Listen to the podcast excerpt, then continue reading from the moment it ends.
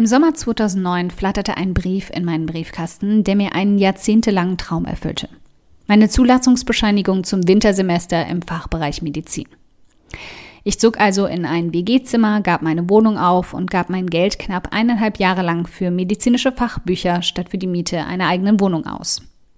Ich traf meine Freundin nur noch einmal im Monat und bei mir zu Hause statt in Restaurants, um Geld zu sparen. Ich gab so gut wie all meine Hobbys auf und verbrachte täglich bis zu 14 Stunden in der Uni und in der Bibliothek. An den Wochenenden schob ich Schichten im Krankenhaus, um meine Stelle als Kinderkrankenschwester halten zu können, bevor ich danach wieder hinter meinen Büchern verschwand. Wie so oft mit großen Träumen waren auch an diesen viele Bedingungen geknüpft. Aber ich biss mich 16 endlos wirkende Monate lang durch.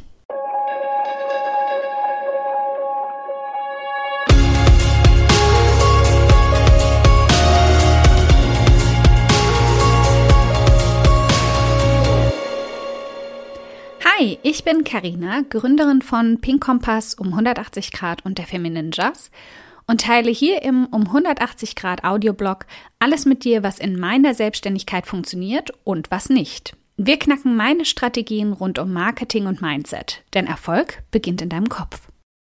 Folge 119. Wann der Zeitpunkt gekommen ist, einfach aufzugeben und wann du besser durchziehen solltest. Aufgeben war also für mich einfach keine Option. Bis es eben doch eine wurde, weil ich einfach nicht mehr konnte. Ich war es mein Leben lang gewohnt, den harten Weg zu gehen, mich durchzubeißen, durchzuboxen, durchzuhalten. Schließlich wird das doch von mir erwartet, oder? Aufgeben wird in unserer Gesellschaft als Schwäche angesehen. Etwas nicht zu beenden als Versagen.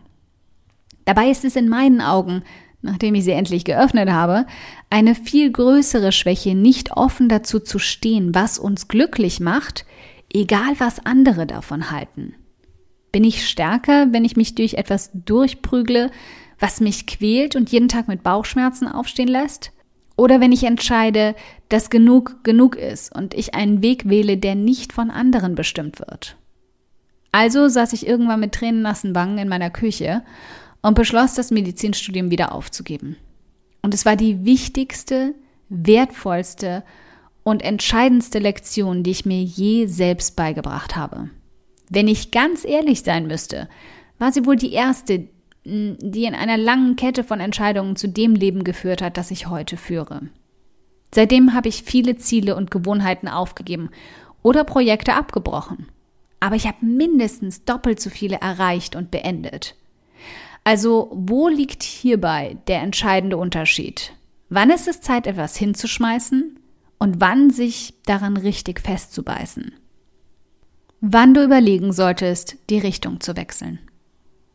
Jedes Mal, wenn ich an dieser bestimmten Kreuzung stehe, stelle ich mir ähnliche Fragen, um auszuloten, welcher Weg der richtige für mich ist und ob es sich lohnt, weiter dran zu bleiben oder eine neue Richtung einzuschlagen.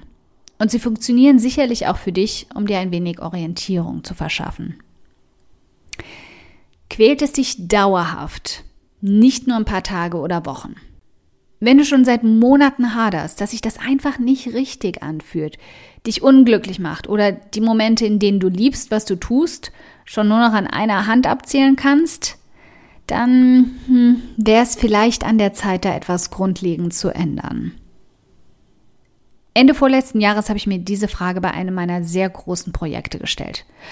Und auch wenn mich die Antwort sehr geschmerzt hat, weil ich sehr daran hänge, war die Antwort eigentlich laut und deutlich. Das ist ähnlich wie in einer Beziehung. Wenn sie dich häufiger zum Weinen als zum Lachen bringt, wird es Zeit für die Trennung, egal wie schmerzhaft sie sein mag. Hast du oder jemand anderes dich dazu überredet? Sei ehrlich mit dir. Was hat dich ursprünglich dazu getrieben, dieses Projekt zu starten? Warst du es selbst?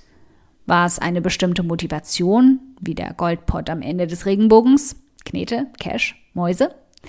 Oder hat dich vielleicht jemand sogar dazu überredet, weil er oder sie fand, es wäre das Beste für dich? Dein Studium, die Jobwahl, das gemeinsame Produkt. Falls ja, egal ob der Einfluss von außen oder von dir selbst kam, Denk nochmal darüber nach, ob das wirklich eine Wahl gewesen wäre, wenn du alle Stimmen, Ängste und Sorgen komplett ausblendest. Es ist etwas, was dir Spaß macht, auch langfristig gesehen. Hey, keiner kann in die Zukunft schauen, ich weiß.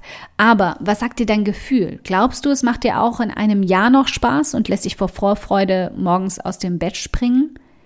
Falls nicht, kennst du die Antwort. Passt das Ergebnis oder das Ziel nicht mehr zu dir? Ganz oft verändern wir uns eben auch einfach. Das ist völlig in Ordnung. Hierbei solltest du nur darauf achten, dass die kompletten Veränderungen nicht monatlich vorkommen. So oft ändert sich unsere langfristige Vision dann doch nicht. Und du ein Projekt nach dem anderen startest und absägst. Bei den vielen Diskussionen rund um Scanner und Vielbegabte bleibt nämlich auch oft schwammig unbeantwortet, ob wir nicht eigentlich ein ganz anderes Problem haben als das. Viele Leidenschaften zu haben heißt nicht automatisch, dass wir es nicht schaffen können, etwas zu beenden und zum Erfolg zu bringen. Das wird uns aber gern vermittelt. Dass wir einfach nur all unsere Leidenschaften leben sollen und dann wird das schon. Von ganz allein. So läuft das aber in den seltensten Fällen. Trotzdem ist es völlig in Ordnung, wenn du dich weiterentwickelst und dich eben von Zielen verabschiedest, die einfach nicht mehr passen. Wie zum Beispiel eine Karina am Arztkittel. Wie du das eine, also fehlendes Durchhaltevermögen, vom anderen, nämlich der Weiterentwicklung, unterscheidest, knacken wir mit diesen Fragen. Wann du dranbleiben und durchziehen solltest. Manchmal geben wir zu früh auf. Vor allem dann, wenn wir uns gar nicht wirklich bewusst sind, dass das Problemchen, auf das wir uns gerade versteifen, eigentlich nur ein Symptom ist für eine ganz andere Problemzone kannst du die Umstände ändern, sodass es dich wieder glücklich macht.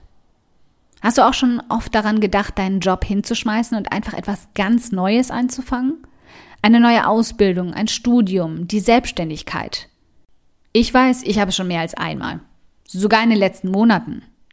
Wenn ich dann aber tiefer gehe und hinterfrage, was mich unzufrieden macht, dann stelle ich fest, es sind die Umstände, die mich mürbe machen, nicht meine Selbstständigkeit.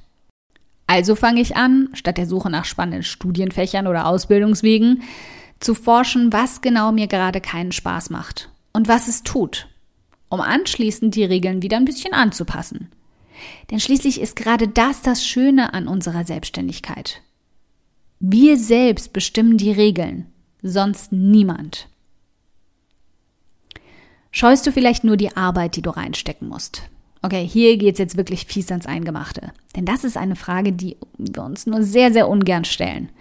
Und noch viel gemeiner ehrlich zu beantworten ist. Wie oft habe ich schon von Frauen gehört, sie würden sich ja so gerne selbstständig machen, aber dann in den Untertönen herausgehört, dass sie sich das eigentlich mit dem Vier-Stunden-Woche-Konzept wünschen, passt auf keine Kuhhaut mehr. Hier bin ich mittlerweile ehrlich genug mit mir selbst auch wenn es manchmal nicht schön aussieht. Nein, ich möchte diese oder jene Aufgaben, wie zum Beispiel SEO, nicht bis zum Erbrechen wochenlang durchprügeln, nur um mein Affiliate-Einkommen zu steigern und so mehr passives Einkommen zu haben. Aber stattdessen weiß ich genau, dass ich trotz vieler und kniffliger Stunden am Laptop wochenlang an der Akademie schraube und hier auch die Arbeit nicht scheue. Du bist also nicht faul, wenn dir die Arbeit zu viel ist. Du hast nur das falsche Ziel vor Augen. Reden andere oder du selbst dir ein, dass du sowieso versagen wirst. Wie so oft hebe ich mir den wichtigsten Aha-Moment für den krönenden Abschluss auf.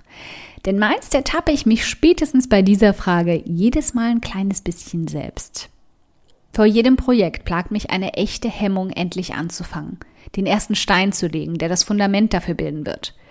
Und in 99 Prozent der Fälle liegt das allein daran, dass da immer noch ein Stimmchen in mir flüstert, Karina, du bist sowieso nicht gut genug. Lern noch mal ein bisschen. Warte noch mal ein bisschen. Oder lass es gleich ganz. Es wird sowieso ein Flop. Vielleicht kennst du mich nun schon gut genug, um zu wissen, dass das Unsinn ist. Dass ich immer so weit optimiere und so viel Herzblut in meine Projekte stecke, dass das einfach kein Flop werden kann weil selbst drei glückliche Nutzerinnen, Kundinnen oder Leserinnen für mich schon Erfolg genug sind. An guten Tagen weiß ich das sogar.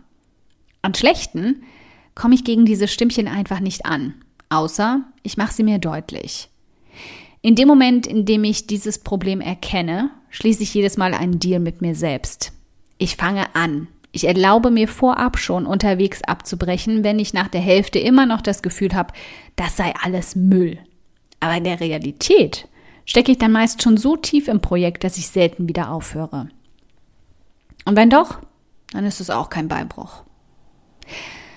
Hast du auch solche Fragen, die dir in zweifelnden Momenten Klarheit geben? Dann teile sie doch mal mit mir. Zum Beispiel im Kommentarbereich unter diesem Artikel zum Audioblog. Den Link dazu findest du direkt hier drunter. Okay, wenn du dir jetzt denkst, meine Güte, Karina, für diesen Audioblog möchte ich dich gern endlos knuddeln. Der ist ja einfach fantastisch. Dann spar dir einfach das Knuddeln, brav mit Distanz, du weißt schon, und schenk mir stattdessen lieber eine iTunes-Rezension. Darüber freue ich, kleiner Filmjunkie, mich so sehr wie über einen Kinogutschein. Aber eine Handvoll Sterne von dir zaubern mir dann sogar ein fettes Strahlen auf mein Gesicht, wohingegen der Kinogutschein eh gerade einstauben würde. Wie du das machst? Ganz einfach. Ein oder zwei Sätze helfen schon dabei, dass ich noch mehr Frauen erreiche und auch ihre Gedankenknoten zum Platzen bringen kann. Klick dazu auf Bewertungen und Rezensionen, danach auf eine Rezension schreiben und lass mich wissen, wie du meinen Audioblog findest. Ganz lieben Dank im Voraus.